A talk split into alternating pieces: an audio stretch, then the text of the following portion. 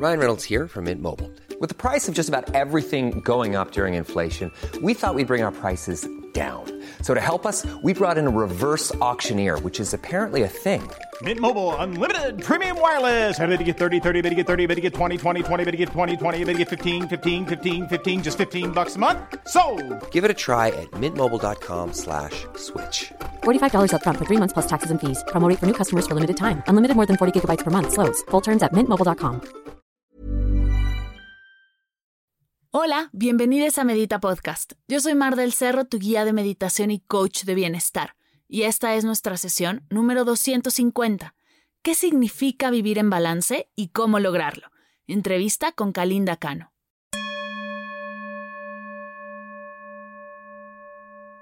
Hola meditadores, bienvenidos a Medita Podcast. Estoy muy contenta de estar aquí porque el día de hoy regresa nada más y nada menos que Kalinda Cano a Medita Podcast. Y digo regresa porque hace unos podcasts, en la sesión número 137, tuve el honor y el placer de entrevistar a Kalinda. Y hoy viene de vuelta a platicarnos acerca de su nuevo libro, Perfectamente Imperfecta. Si escuchaste la sesión 137, sabes que soy fan de Kalinda. Me encanta su contenido y todo lo que comparte. Y déjame decirte que su libro no es la excepción. Con decirte que primero lo escuché en audiolibro y me gustó tanto que decidí también comprarlo en físico.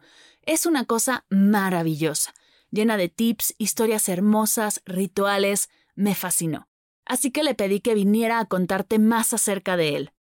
Antes de pasar a la presentación de Kalinda y la entrevista, quiero tomarme un minutito para contarte que hoy arrancamos el reto 22 a 42 días de meditación, la extensión del reto 21 días, donde entramos a profundizar en 21 prácticas nuevas y distintas con tradiciones y técnicas como Vedanta, mantras, chakras, Osho, focusing, yoga y mucho más. Si ya meditas y quieres meterle un reto extra a tu práctica, mientras aprendes increíbles maneras de conectar contigo y disfrutar el presente, este es el reto para ti. Confieso que este reto no es para todos, ¿eh? Este sí que es un reto. Las sesiones son de 20 a 40 minutos. Profundizamos en el silencio. Hay prácticas que mueven mucha energía.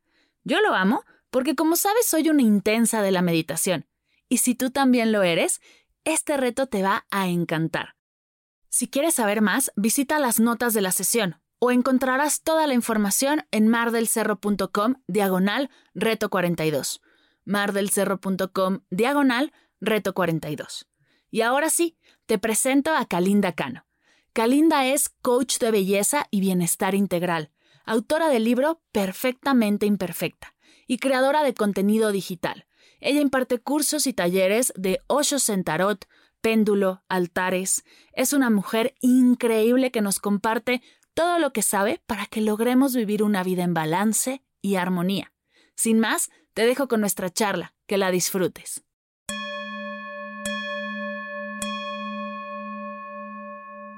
Mi queridísima Kalinda Cano, bienvenida de nuevo a Medita Podcast. Muchas gracias, Mar. Siento que pasaron siglos, toda una vida de cuando vine a Medita Podcast a esta segunda visita. Gracias Nada por más invitarme. una pandemia. Nada más. Casual. ya podemos hablar así. Oye, estoy emocionadísima que vengas porque traes un libro hermoso con un mensaje increíble y mm, en el cual vamos a profundizar un montón, sobre todo porque conecto, he conectado mucho con lo que escribes. Pero antes de arrancar, para alguien que está por ahí abajo de una piedra y no sabe quién es Kalinda Cano todavía, que no te conoce del todo, ¿quién eres y para qué haces lo que haces? Me encanta esta pregunta porque depende un montón quién la pregunta, lo que respondo, ¿no? En esta como clásica presentación que se hace de eh, que parece un poco más currículum que otra cosa, bueno, eh, por muchos años fui conductora de televisión, trabajé en un canal de videos y hacía entrevistas, ¿no? Siempre dentro del ambiente de la música Em, después empecé a trabajar en redes sociales, a generar contenido. Em, ahora parece que fue hace mil años, pero empecé haciendo contenido de belleza porque me interesaba mucho, era, era maquillista también en algún momento, entonces me interesaba no tanto hablar de maquillaje, sino como de los distintos aspectos de la belleza. Entonces hacía eso y poco a poco, conforme mi vida fue cambiando, eh, mi contenido también. Y entonces ahora yo diría que soy, eh, sí soy creadora de contenido con todo y que existe a veces como cierta negatividad alrededor de eso, ¿no? Como que Siento que, en, distintas, eh, para distintas personas a veces es como, otro creador de contenido, pero la verdad es que tengo que aceptar que eso es lo que hago. O sea, mi trabajo es crear contenido, pero eh, trato de que este contenido sea de la mayor calidad posible y que verdaderamente tenga forma y fondo que no sea relleno. Me gusta mucho tener conversaciones profundas, invitar a la reflexión, compartir mis procesos personales. Entonces diría yo que soy como una, este, empujadora hacia el bienestar, ya sabes de qué, ¿cómo vas? Claro.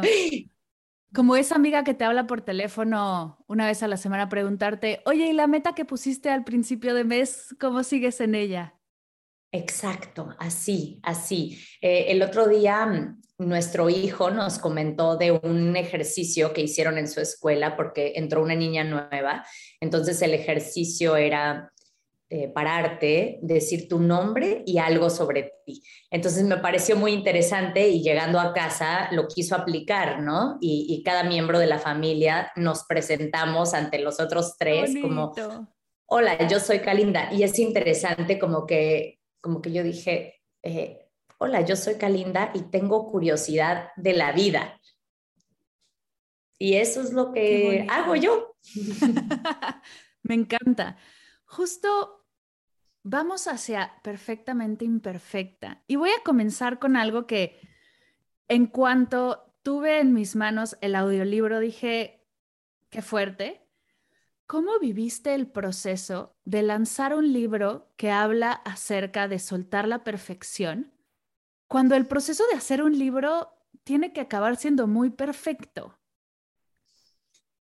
Eh, sí y no, ¿sabes? Creo que mm, la perfección una cosa es como la perfección hacia afuera, los pasos que se siguen para hacer un libro, ¿no? O sea, que sí, la editorial y las revisiones y la ortografía y todo eso. Y otra cosa es el fondo, o sea, el contenido de las cosas, en este caso del libro, en, en otros casos de cualquier proyecto que estés haciendo en la vida. Y creo que la gente que tendemos al perfeccionismo, que definitivamente a mí no me parece un cumplido, eh, podemos nunca lanzar nada, porque en nuestra visión nunca está listo, nunca está lo suficientemente pulido, eh, siempre le falta un alguito. Entonces, para mí, sí es un libro imperfecto, ¿no? La verdad, estoy muy orgullosa del libro, pero hay muchas partes del libro que, que incluso escribiéndolos, dije, ay, me encantaría tener más rango literario para poder expresar esto mejor. O me encantaría que esto fuera en cinco años y entonces tener otra visión sobre la maternidad para poder incluirla, ¿no? Em, después ya cuando, cuando las lecturas, ¿no? Porque son varias, de que va y viene el libro y va y viene y como que te dicen, ¿estás segura? y otra vez, ¿no? Lo lees, como que sí decía, ay, siento que aquí hubiera podido profundizar más o me hubiera encantado incluir este otro tema o este sobró.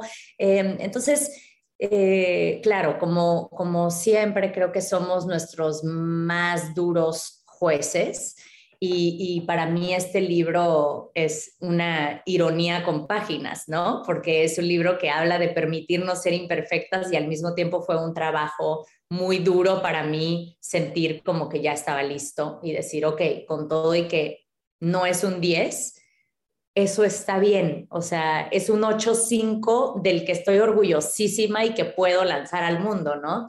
Y, lo que me da gusto es que para otras personas haya sido un 10.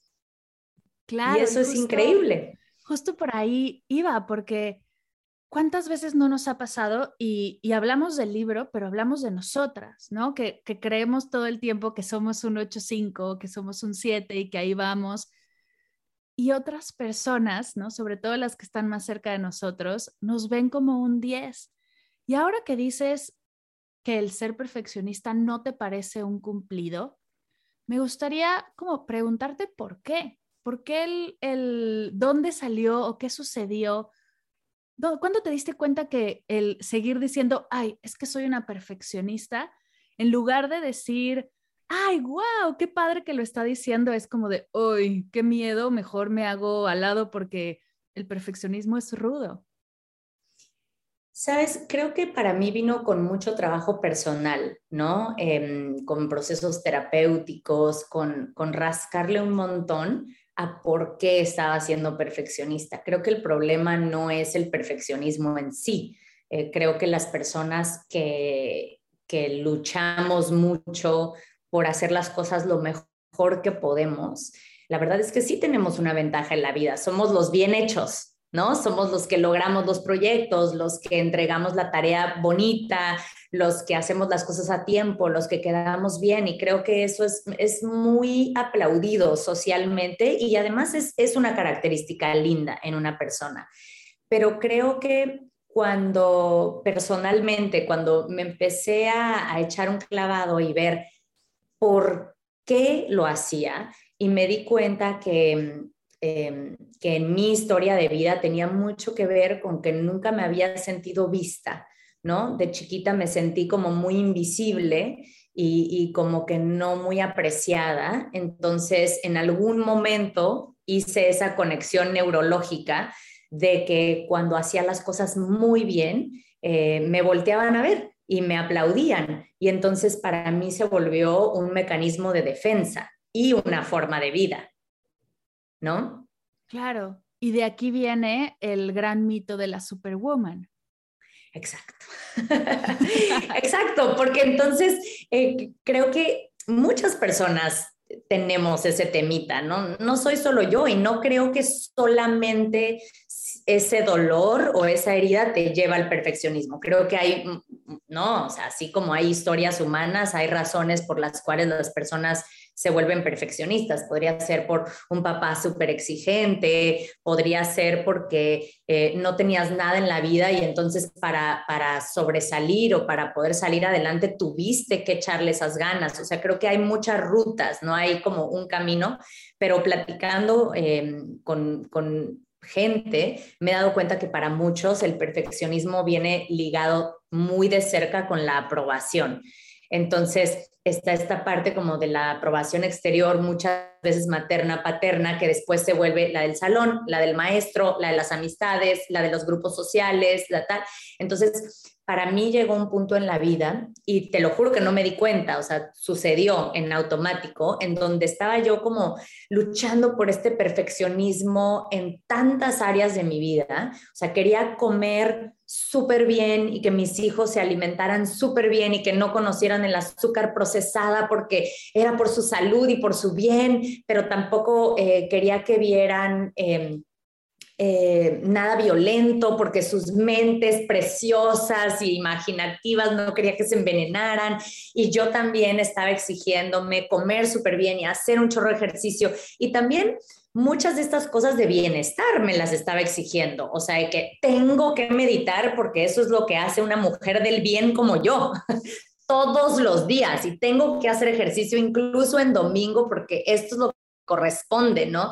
Y entonces la verdad es que sí, o sea, quería que la gente a mi alrededor como que, como que dijera, eh, sí, fue mamá joven y está tatuada y es medio disfuncional, pero qué bien se superó, ¿sabes? Qué bien lo hace, ¿no? Ve de dónde vino y a dónde llegó. Felicidades, ¿no? Y, y, y, sí lo logré de un tipo y me tronó de otro tipo y me di cuenta que para nada valía la pena vivir mi vida en ese nivel de exigencia para lograr ese perfeccionismo que venía con esa aprobación.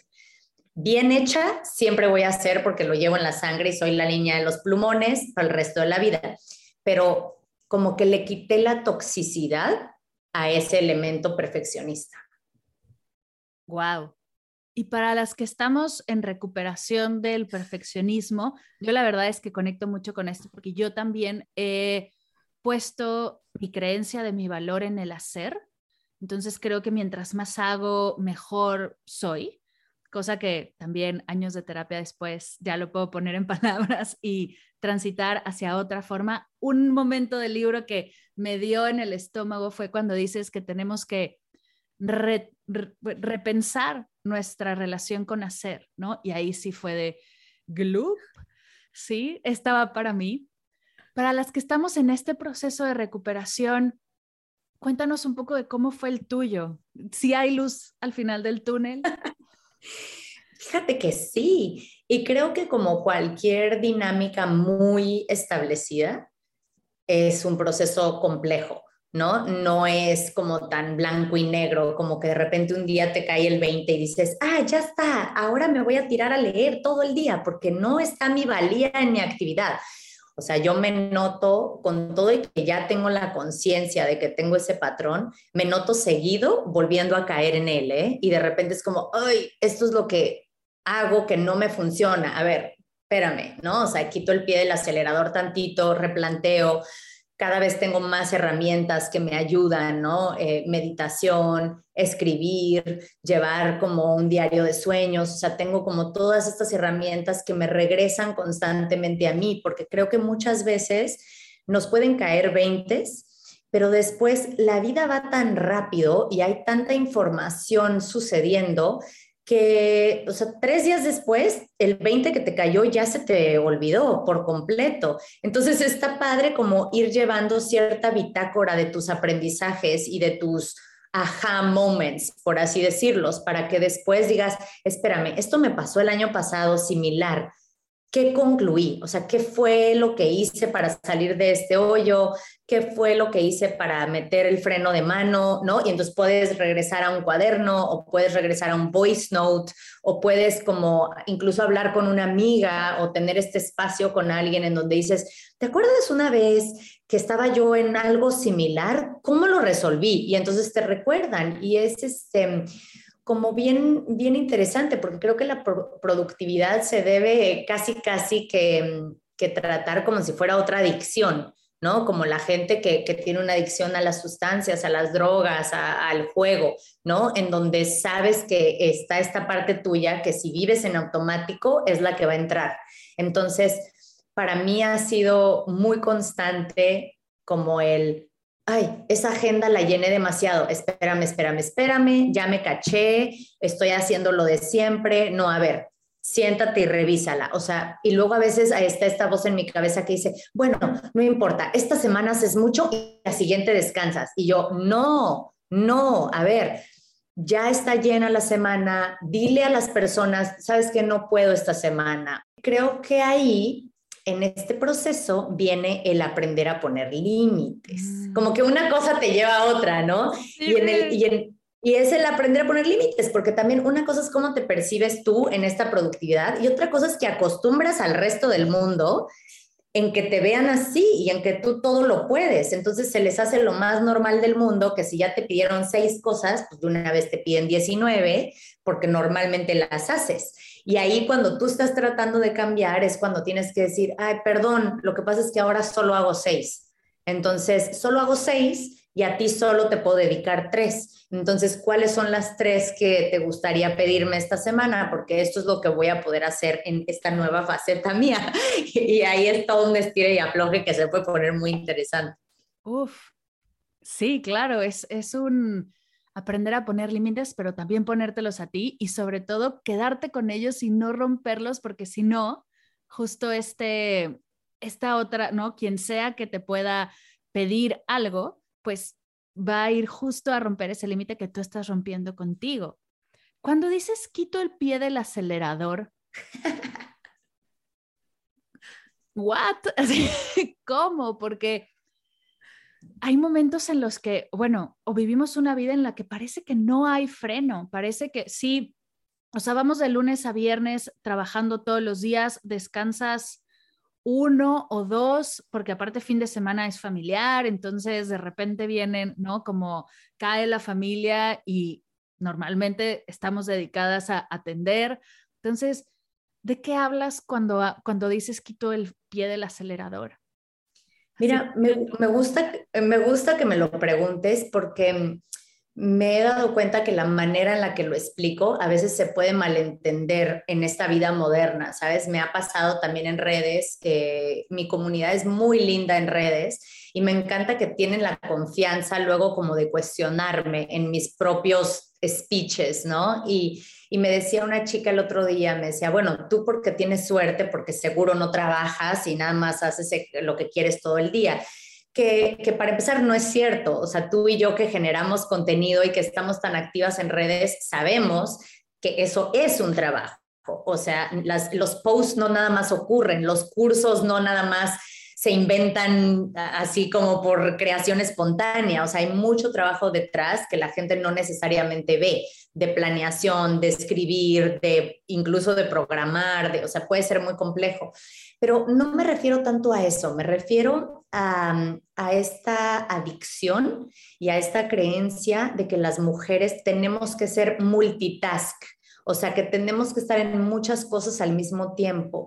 Y eso me he dado cuenta que cansa más que en realidad lo que tenemos que hacer en el día, ¿no? Entonces, cuando yo digo me tomo descansos, no me refiero tanto a que por decir, ahorita estamos haciendo este podcast y después me voy a acostar en el sofá a leer un rato. No, porque tengo que hacer de comer, porque tengo que hacer otras cosas. Pero yo antes, y sé que muchas personas, por ejemplo, en lo que hacía de comer, eh, sofreía la cebolla y al mismo tiempo estaba checando mis mails porque me sentía súper rebasada por mails y entonces tenía que contestar el mail en ese instante. No sé de dónde saqué esa idea, pero como que en ese instante que me mandaban el mail tenía que contestar, entonces estaba cocinando, contestando el mail, pero al mismo tiempo maquillándome, porque no vaya a ser que cuando vaya a recoger a los niños me vean de cara lavada, porque no, así no tiene que ser, ¿no? Y entonces ahora lo que hago es que quito las cosas que no hacen falta, que verdaderamente no son necesarias en mi día. O sea, ahora tengo, o sea, este compromiso contigo y después voy a cocinar. Si me llega un mail en estas tres horas, no lo voy a saber porque no me voy a meter a checarlos. Y al rato me voy a sentar por una media hora en el sofá y voy a contestar los mails y el contenido y a las personas en redes sociales, ¿no?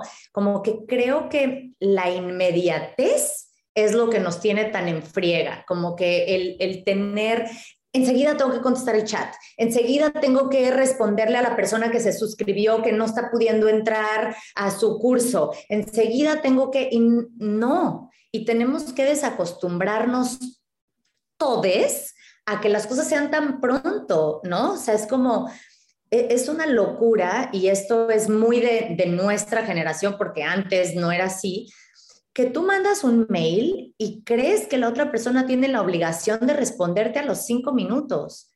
No la tiene, ¿sabes? No, de verdad no la tiene. Entonces, lo que yo me he dado cuenta es que partiendo mi día en bloques y siendo más consciente en cada una de las actividades, estoy más presente en todas y me estreso menos. Entonces, cuando estoy cocinando, solo estoy cocinando. Cuando estoy contestando los mails, estoy contestando los mails. Cuando vengo manejando, solo estoy manejando.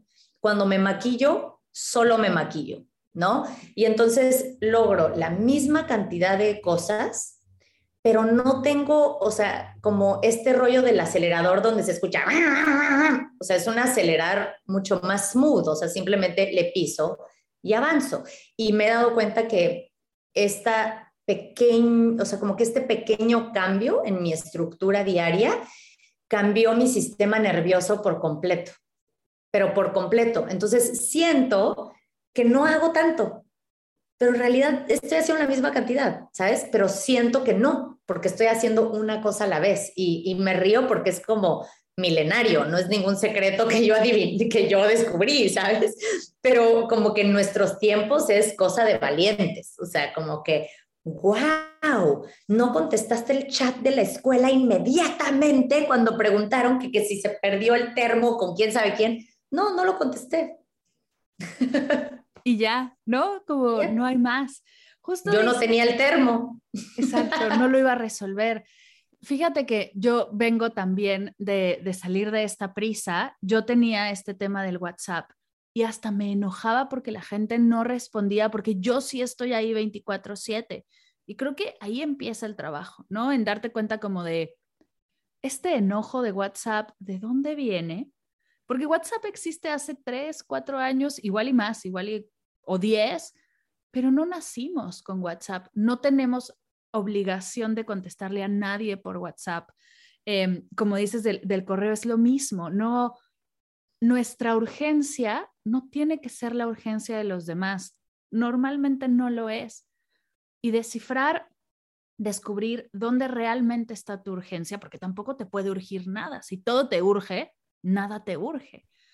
De encontrar dónde está esa urgencia en ti y ahí enfocarte en lugar de estar desparramada por todos lados, ¿no? Sí, pero está difícil, ¿eh? Porque en un mundo que va a una velocidad súper rápida, el tú conscientemente decidir, porque no es lo mismo nacer con un ritmo más lento y pausado, a ser una persona acelerada y obligarte a ir más lento, porque ahí hay un esfuerzo, ¿no?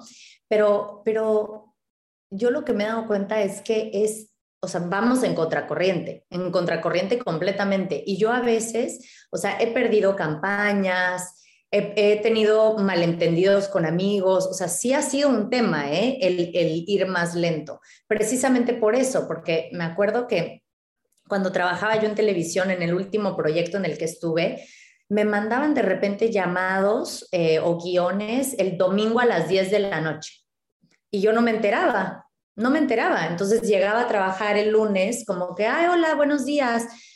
¿No leíste tu guion? Y yo, no, es que está en tu mail. Y me metía y checaba y decía, sí, pero me lo mandaste un domingo a las 10 de la noche. Yo no tengo que estar disponible el domingo a las 10 de la noche. O sea, que tú te hayas atrasado, que tú estés en un rush, o rebasada de trabajo no me hace responsable a mí, ¿no? Pero entonces me metí en broncas del trabajo de poner esos límites. Me ha pasado con amigas de, repente de, Calinda, ¿puedes en cinco minutos no sé qué? Y pues no me entero. O sea, no me entero porque estoy cocinando, porque, porque ya le quité todo sonido al WhatsApp, porque no quiero que rija mi vida, no quiero que las redes sociales tampoco rijan mi vida. Y eso es bien complicado porque me dedico a crear contenido para redes sociales pero no quiero que las redes sociales rijan mi vida. Entonces, ahí vivo como en un constante estire y afloje con ese tema, ¿no? Porque por un lado, o sea, es un amodio tremendo el que le tengo a las redes, ¿no?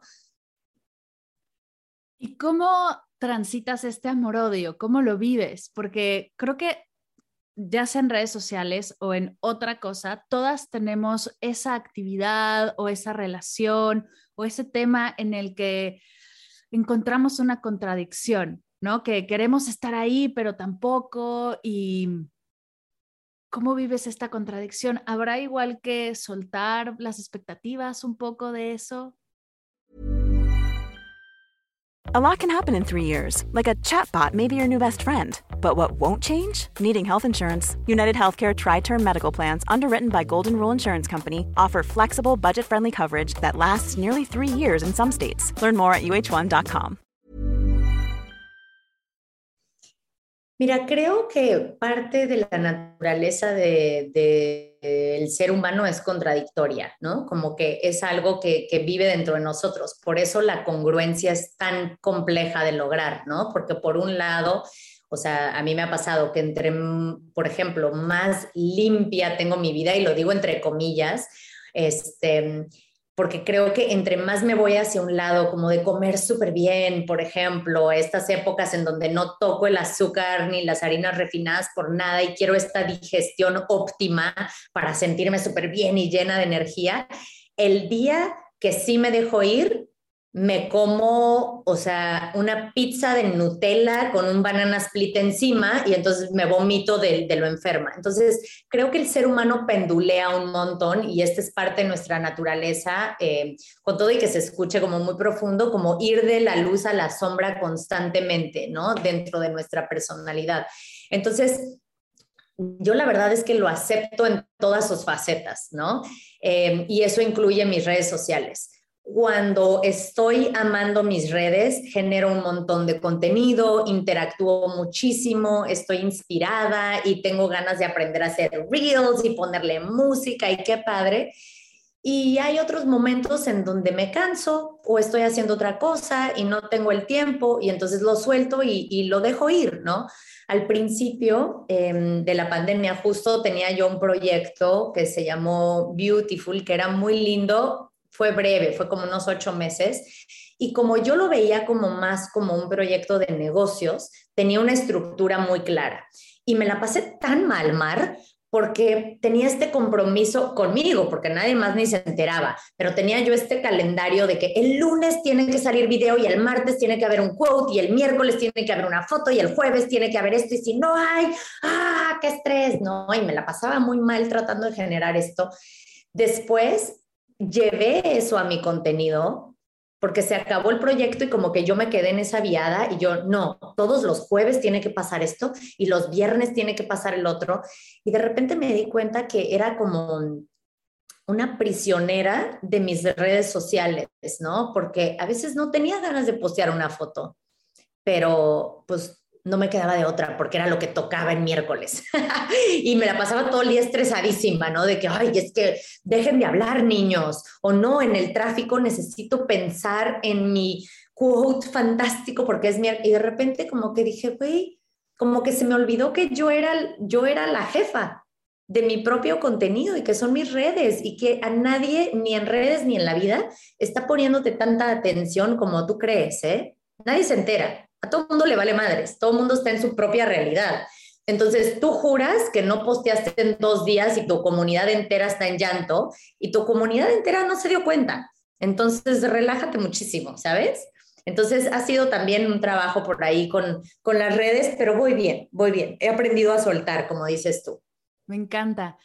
Y este balance, ¿no? Este vivir en balance, porque creo que también eh, está padre el vivir en balance y suena muy bien, pero luego peleamos tanto por ese balance que se vuelve una lucha muy intensa en la que simplemente no estamos, es que tiene que estar en balance y tengo que vivir en balance y entonces tiene que ser 30 yo, 30 mi pareja y 30 mi familia, entonces todo es perfecto porque ese es el balance.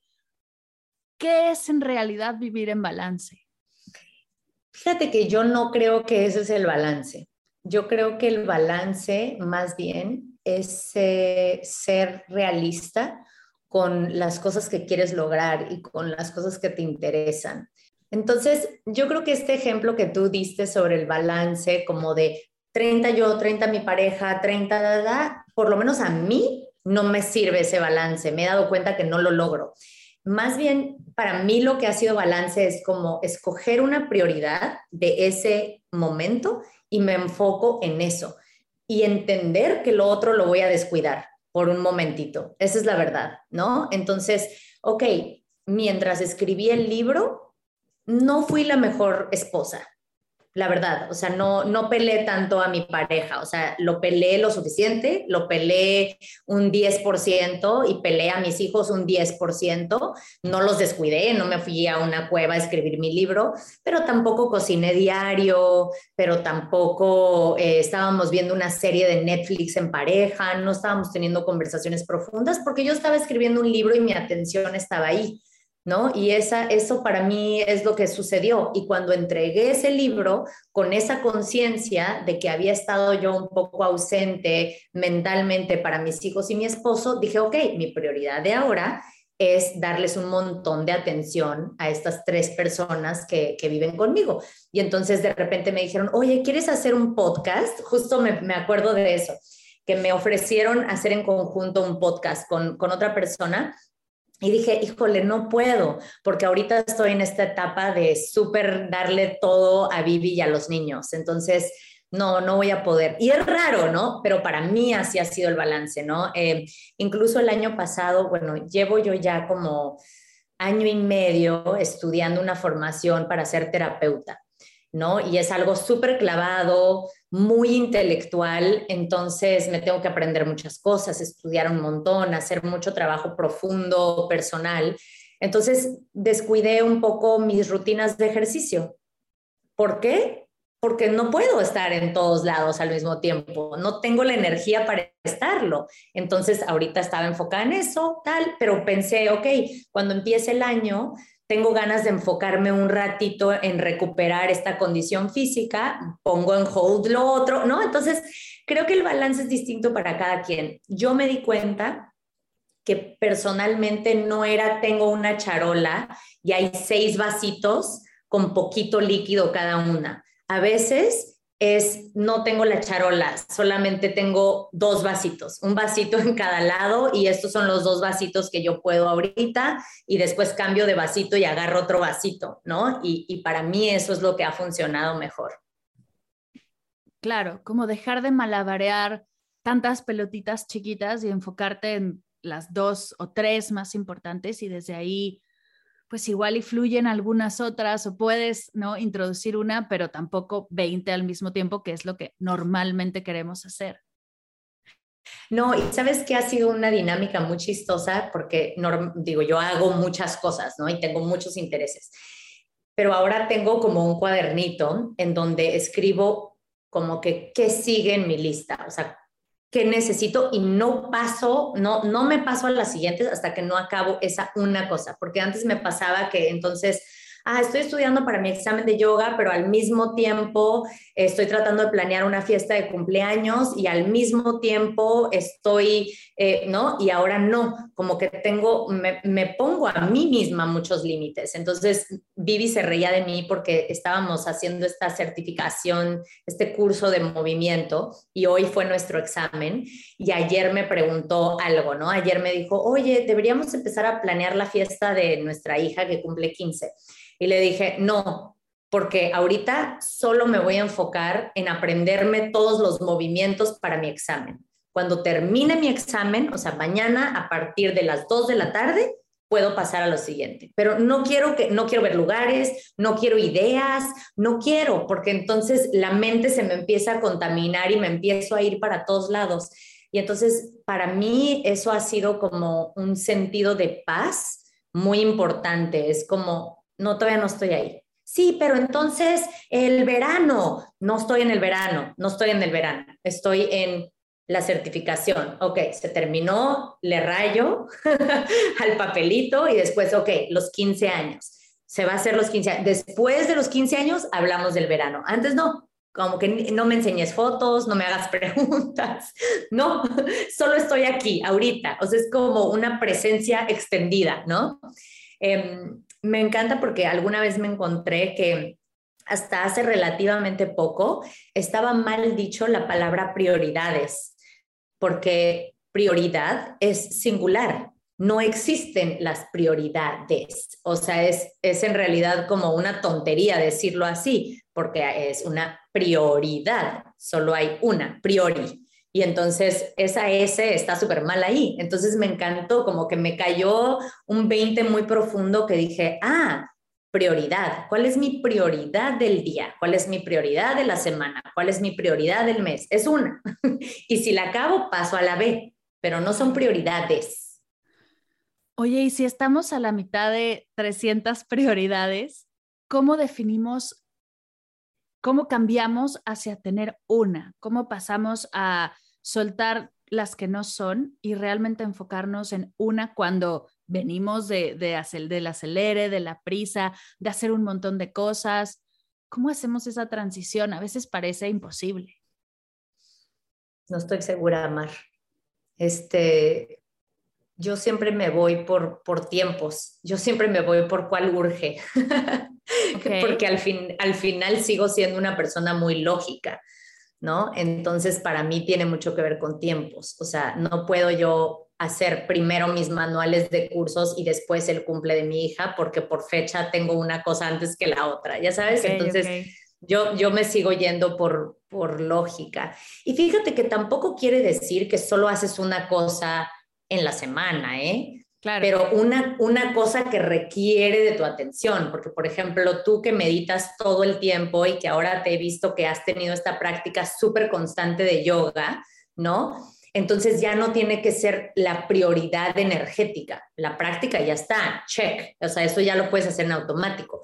Me refiero como a prioridad de mi energía y mi atención tienen que dedicarse a algo. Entonces quizá tienes como esta idea de hacer eh, un temario padrísimo para Medita Comunidad, más aparte un curso nuevo, más aparte planear un viaje de verano, ¿no? Entonces están estas tres cosas. Ahí no entran las piedras chiquitas, o sea, ahí no entra el meditar diario, el hacer yoga, el comer más saludable, pues no, porque esas ya están funcionando de alguna forma, ¿no? Están como estas tres que hay que planificar, que hay que pensar, que hay que dedicarles tiempo y energía. Y entonces ves esas tres y dices, ok, ¿con cuál voy a empezar?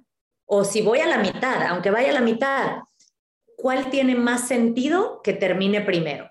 Ok, primero la comunidad porque es algo que ya está caminando. Ok, entonces la comunidad. Y ya el día que terminas la comunidad, o sea, ese, ese proyecto, te pasas al siguiente proyecto, ¿no? O sea, y, y te lo juro que es como desenmarañar, ya sabes, cuando cuando tienes cadenas, o sea, como collares, ¿no? Que de repente los sacas y están todos los collares juntos y dices, no puede ser, o sea, aquí me causa estrés y no me puedo poner ninguno de estos collares.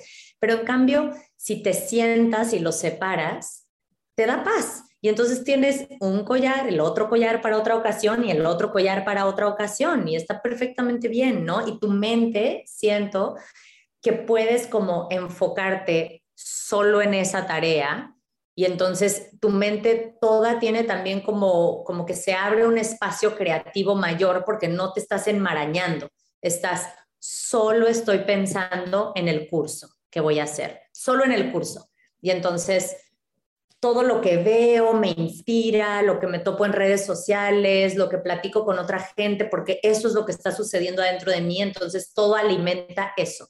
Y después, cuando ya está en un 80, porque no va a estar en un 100 de perfección para nosotras que tenemos el problemita, cuando está en un 80, lo, yo lo dejo y lo dejo unos días marinarse y me doy unos días de descanso para ver la tele, para leer, para hacer otra cosa y después vuelvo y lo leo con esta nueva visión, lo, ¿no? lo como que lo experimento y digo, ah, le voy a mover aquí y aquí y aquí y aquí. Ok, ya está, ¿no? y después ya pasas otra cosa y de verdad casi casi que no ves para atrás, o sea, ya ya ya terminaste, ya lo sacaste de tu charola. Claro, ¿sabes qué me pasa a mí que justo José me ha dicho muchas veces que también me sobre empiezo a malabarear más cosas. Eh, estoy enfocado en un proyecto, como dices, voy uno a la vez y de repente agrego otro o agrego otro, según yo, porque tengo un montón de cosas que hacer, pero es una forma también de procrastinar y no terminar. Cuando estamos en, este, en esta creación de y trabajando distintas cosas, llegar al final o, entregar, presentar lo que tengas que hacer, también tiene como cuesta un poco. Esos, ese último 20%, esos, ese último 10%, ese jalón, a mí me cuesta bastante trabajo. Y entonces una manera de procrastinarlo también es, ay, es que entonces ya tengo 40 prioridades distintas. Y me gusta lo que dices, es simplemente enfocarte e ir un paso a la vez. Y es algo, como bien lo dices, que nos lo han enseñado desde siempre.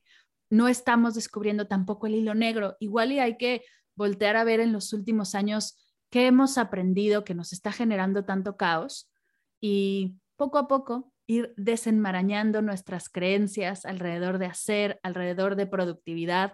Me encanta que compares productividad con una adicción porque definitivamente en la época que vivimos es una adicción. Y, cómo podemos ir conectando todo esto para, para así tener todos los collares que queramos, pero muy bien arregladitos, sueltos cada uno y en el momento en el que lo vayas a usar, podértelo poner y lucirlo al máximo. Además, sabes que de verdad el sistema nervioso es algo muy misterioso, ¿sabes? Y, y, cuando tenemos esas marañas, no estamos en paz.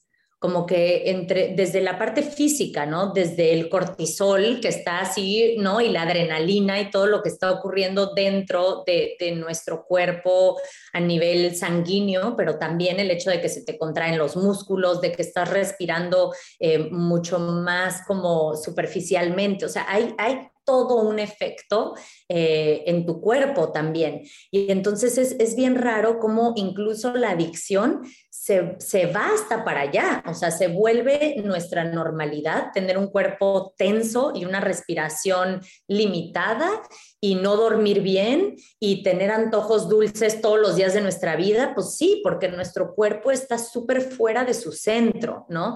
Creo que, y lo platicábamos la primera vez que me invitaste al podcast, que a muchas personas les da como, como incluso hasta miedo meditar, porque ahí es cuando cierran los ojos, cuando se dan ese momento, es cuando les viene encima todo lo que el cuerpo y la mente les quiere decir. Entonces parece, o sea, mucha gente dice, es que yo no puedo meditar porque yo tengo un cerebro, o sea, yo estoy loca. O sea, no hay manera, no se me cae la cabeza, no lo voy a lograr.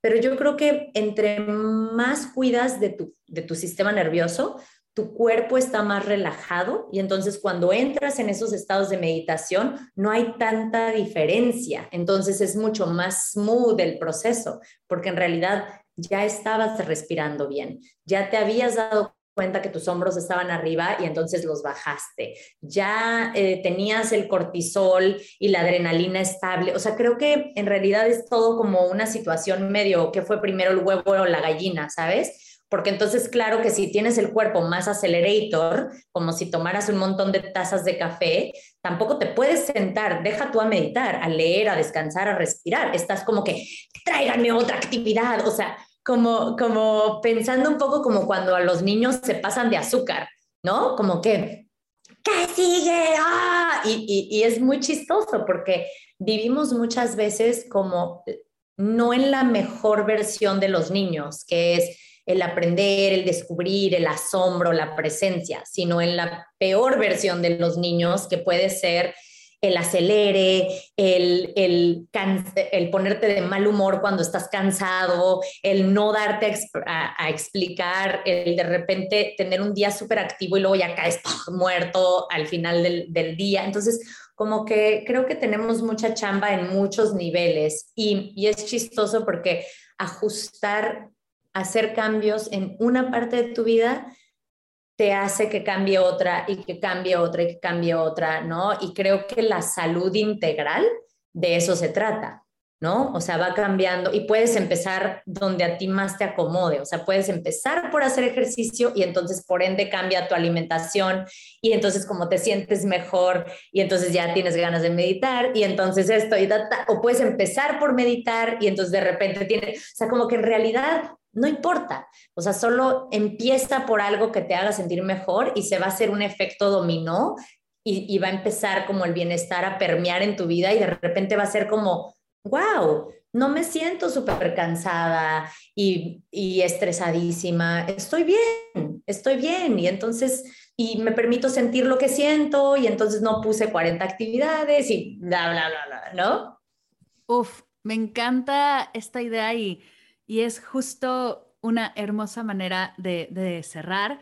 El agarra una, encuentra una de estas áreas de bienestar empieza a explorarla. Igual y sí, si estás arrancando con la que te sientes más cómoda, porque va a ser más fácil arrancar con la que te sientes más cómoda, sea meditar, sea escribir, sea hacer ejercicio, sea comer saludable, sea lo que sea.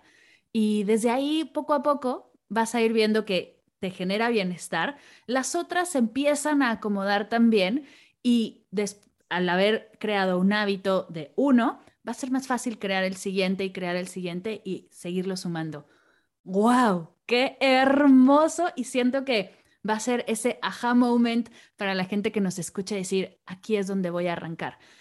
Les dejamos este, esta idea. Escoge una. El área de bienestar en la que quieras arrancar, donde te sientas más cómoda, igual en una en la que ya has arrancado y crees que será más fácil, empieza con esa y fluye un poquito y vas a ver cómo todo empieza a acomodarse. Mi querida Cali, antes de pasar a las preguntas finales de Medita Podcast, algo que se haya quedado en tu corazón que quieras compartir, acerca del libro, acerca del proceso que fue escribirlo y compartirlo?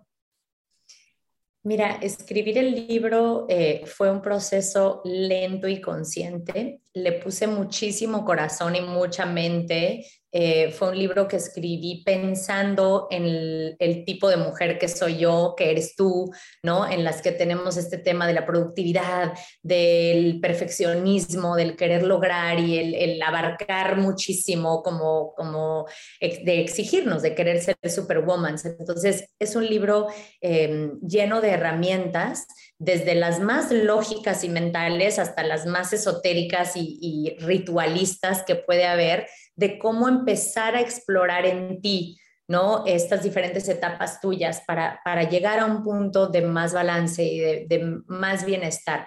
Me reía mucho porque cuando apenas salió el libro, y digo, todavía me pasa que me escriben, sobre todo mujeres, y me dicen, Cali, compré tu libro ayer y ya lo terminé. Y me río y digo, no entendieron de qué va el libro. El libro es, vete con calma. El libro, nadie te está persiguiendo. Yo no, y, y no solo este libro, cualquier libro, cualquier proyecto, no es un concurso. O sea, no te voy a dejar salir antes al recreo, no te voy a dar una calificación si lees mi libro en cinco minutos.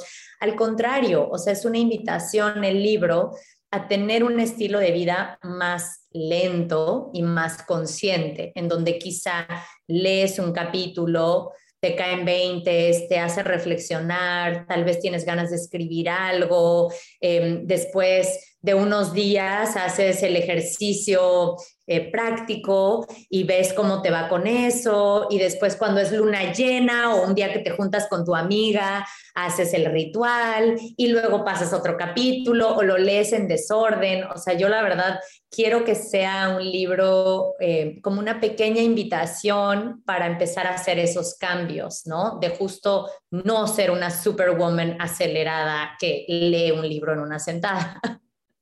Totalmente creo que el darnos el permiso de no solo leerlo, sino también vivirlo, ¿no?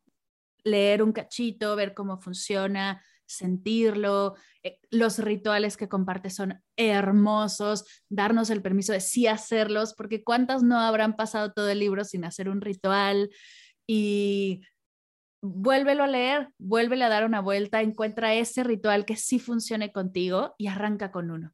Me encanta.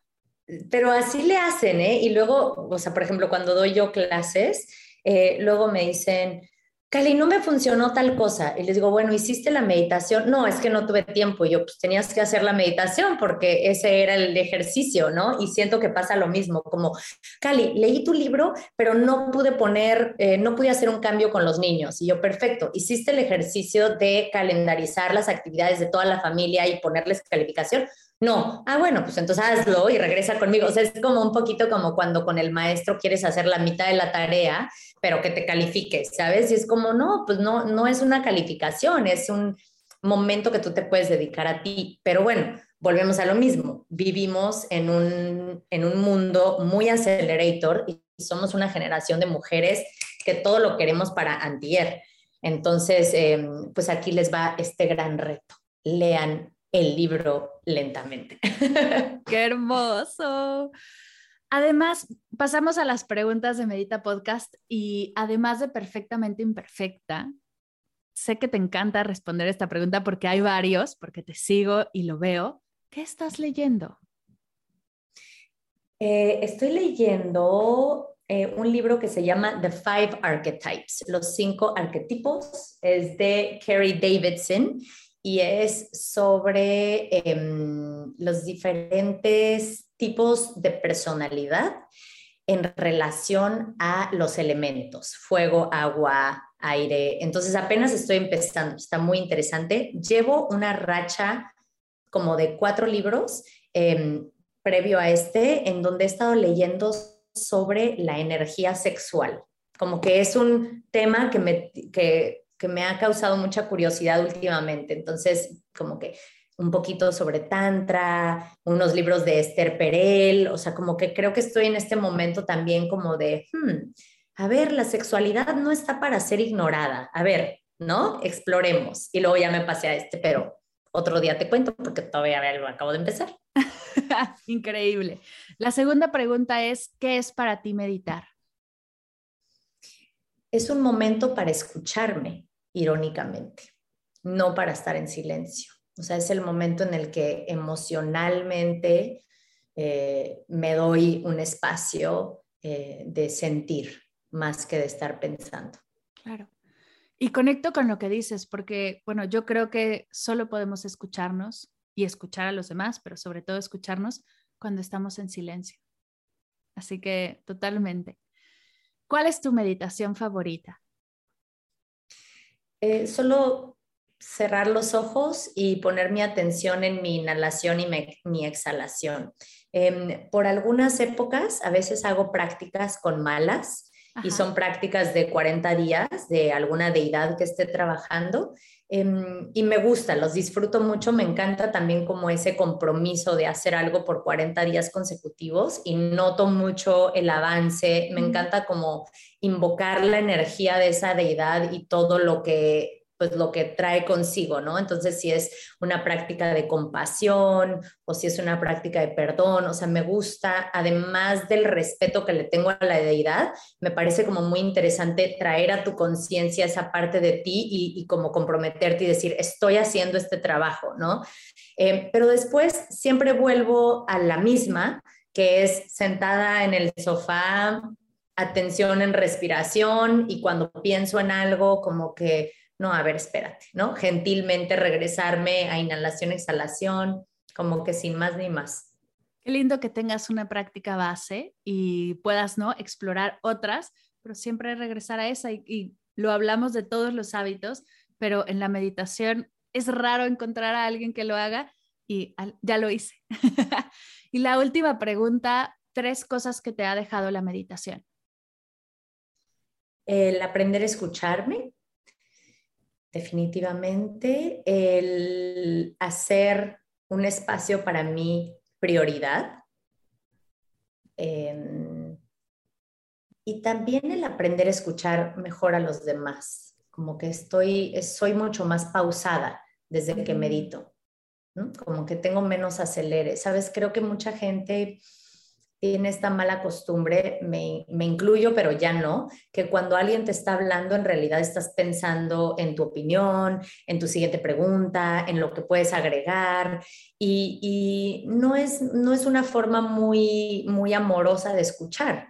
Digo, tú y yo estamos teniendo una plática más... Eh, más pensada, ¿no? Tenemos que ir a una dirección, pero cuando se está hablando amorosamente con alguien, creo que es lindo como solamente regalarles tu escucha. Claro y ahí estás en escucha de lo que tengan que decir y cuando terminen, ah, ¿opino algo? ¿Hace falta que opine algo? ¿Me están preguntando o no? O, entonces como que ha cambiado mi manera de comunicarme un montón.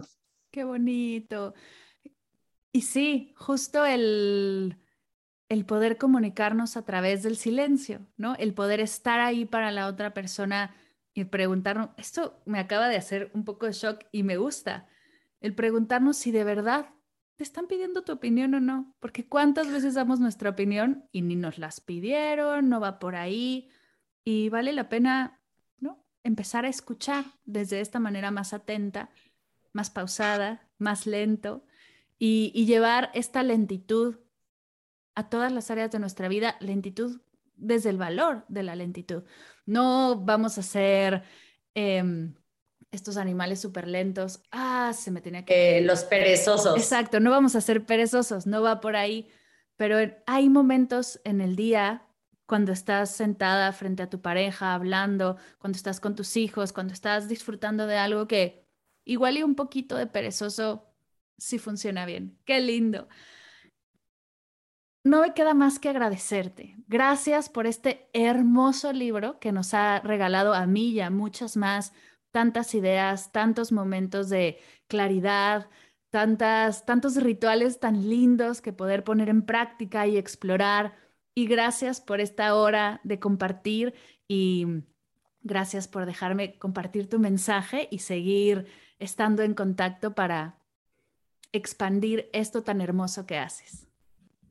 Gracias a ti, Mar. Me emociona muchísimo que eh, el apoyo, me encanta también encontrarme con gente como tú que está creando cosas tan Em, tan significativas, ¿sabes? Esto es, es, como lo mejor de estar conectados en estos tiempos, es, es, poder encontrar estos pequeños tesoros como lo que eres tú, de, de, realmente querer hacer un cambio. Entonces, te agradezco un montón tu tiempo, el espacio, a tu comunidad le agradezco muchísimo también em, su tiempo. En, en estos momentos de la humanidad, que alguien te dedique su tiempo es el regalo más grandioso, ¿no? Entonces, si han escuchado hasta aquí, les agradecemos inmensamente su tiempo. Totalmente. Gracias, Cali, y gracias a todos los meditadores que nos escuchan.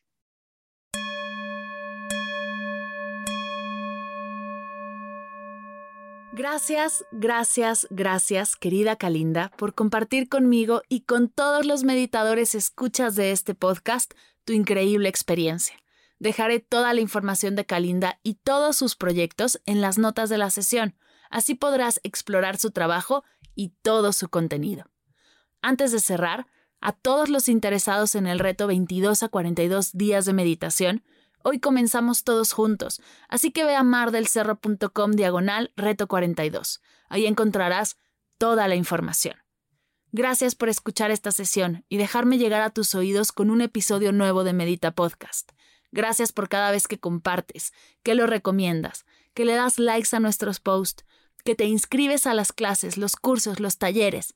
Este proyecto no sería nada sin tu escucha y tu participación. Muchas gracias siempre.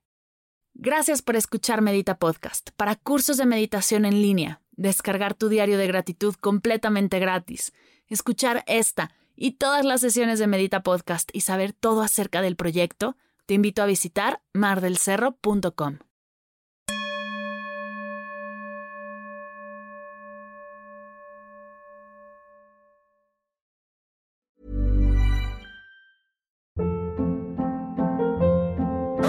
Hold up. What was that? Boring. No flavor. That was as bad as those leftovers you ate all week. Kiki Palmer here, and it's time to say hello to something fresh and guilt-free. Hello Fresh. Jazz up dinner with pecan-crusted chicken or garlic butter shrimp scampi. Now that's music to my mouth. Hello Fresh. Let's get this dinner party started. Discover all the delicious possibilities at hellofresh.com.